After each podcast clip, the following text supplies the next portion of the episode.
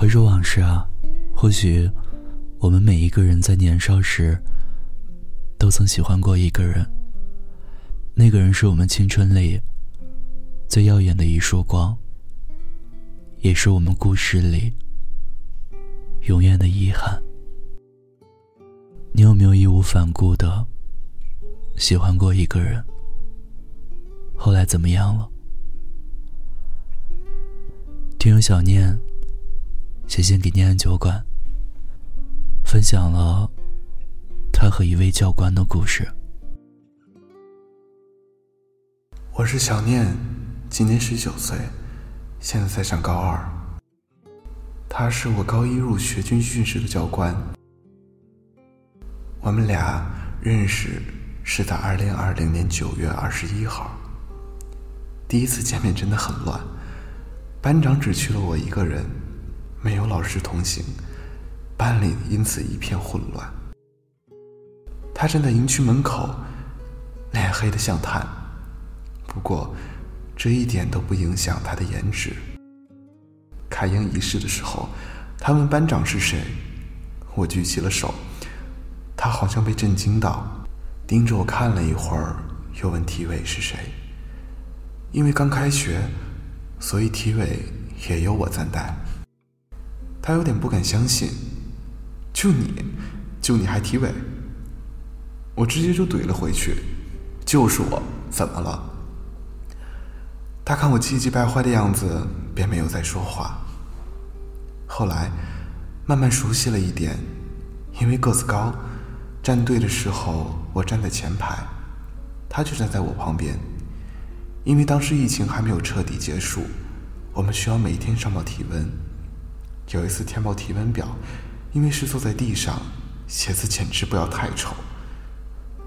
后来把表格给他的时候，他对我说：“就你这个字，我真不敢相信你是班长。”暴躁女孩奇奇怪怪的胜负欲让我又怼了回去。第二天早晨站军姿的时候，我有点恶心，想吐，不停的干呕，又不想去医务室，就忍着了。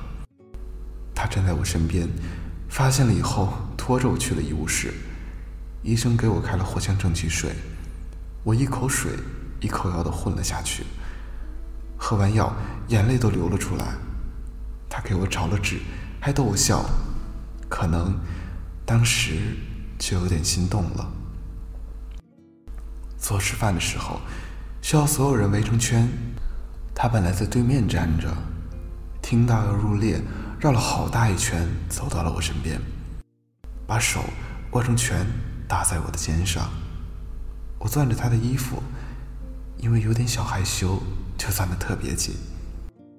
他就侧过来和我说：“你用力小一点，一会儿给我撕了就不好玩了。”下午回去以后，时间还早，我们就坐在操场上表演节目。他转过头来。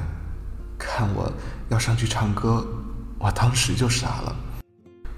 我推脱说我不行，他就大喊了一句：“让班长唱歌好不好？”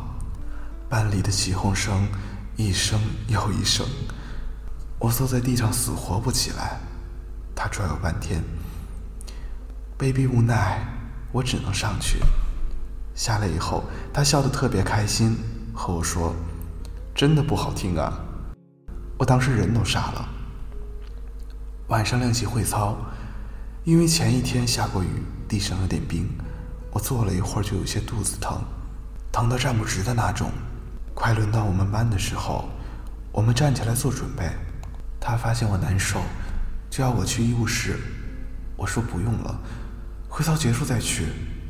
他有点纠结，后来还是答应了。会操刚刚结束，他就跑过来问我。还疼不疼？我说还有点，他就拉着我去了医务室。半路上扭捏半天，问我是不是来亲戚了。我说不是，他又确定了好几回才没有再问了。在医务室，他问我名字怎么写，因为第二天要给各班优秀学员颁发荣誉证书。我的名字有点复杂，在手机里找不出来，就让我写在他手心里。刚刚写完。他就开玩笑的说：“这算不算把你捧在手心里？当时心里真的很开心，很开心。第三天的时候，他要走了。等大巴的时候，杯子碎了。本来就不太美丽的心情，因为那个杯子瞬间崩掉，爬到同学肩膀上哭到自闭。他好像被吓到一样。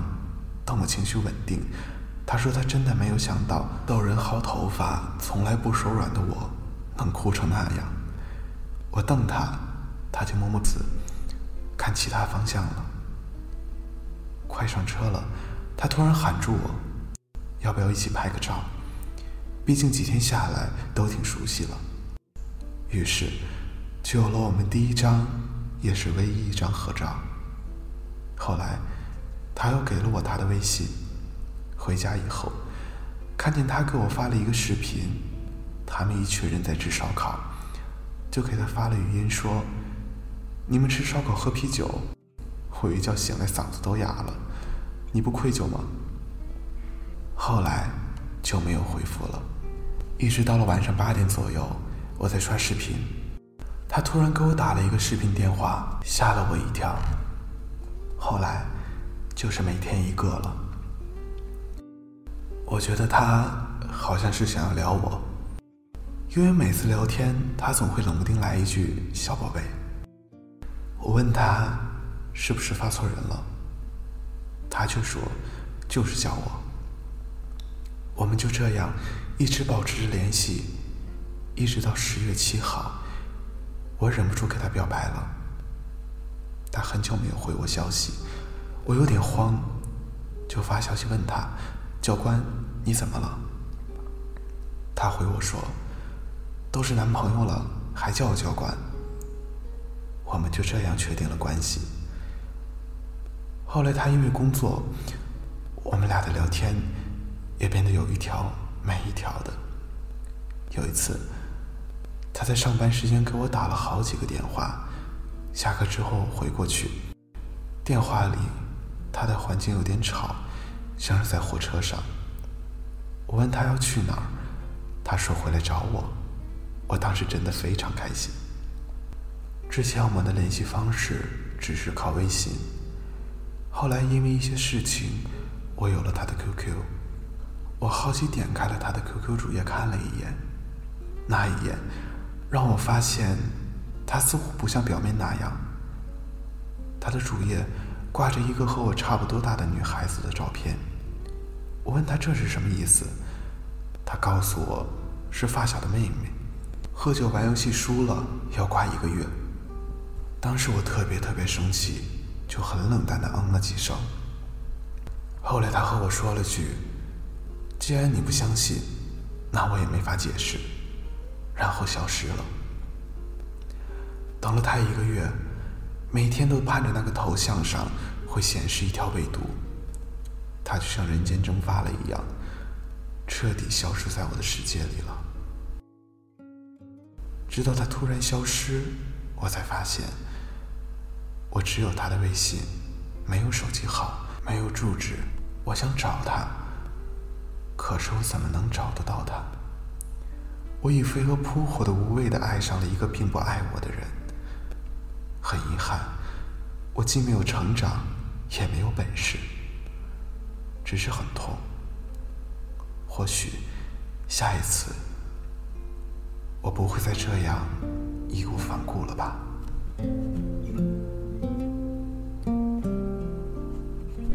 听小念和教官的故事到这里就讲完了。人生很长，遇见的人不能被替代，但好像很多感情都能被轻易替代。曾经有个女孩，那么义无反顾的。喜欢一个男孩，等有一天她能笑着对别人讲述与你的故事，那就是放下了曾经。记得张小娴曾说：“有一个人教会了你怎样去爱了，但是他却不爱你了。以后我再也不会奋不顾身的去爱一个人了，哪怕是你，我终于明白，人这一辈子，真爱只有一回。而后，即便再有如何缠绵的爱情，终究也不会再伤筋动骨。也许这就是成长的代价吧。但是，无论我们经历了什么，遇见过什么人，都别忘了，先好好爱自己。相信宁缺毋滥，定会得愿所偿。最后，我想把刘玉在《愿你慢慢长大》中的一句话送给小念，也送给正在听故事的你。愿你有好运。如果没有，希望你在慈悲中学会坚强。愿有很多人爱你。如果没有，希望你在寂寞中学会宽容。你降落的太突然了，我刚好呢又路过了。如果你有故事想要分享，欢迎关注我们的微信公众号“念安酒馆”。想念的念，安然的安，我在这里等你。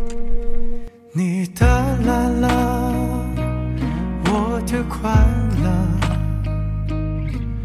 让这世界有点颜色。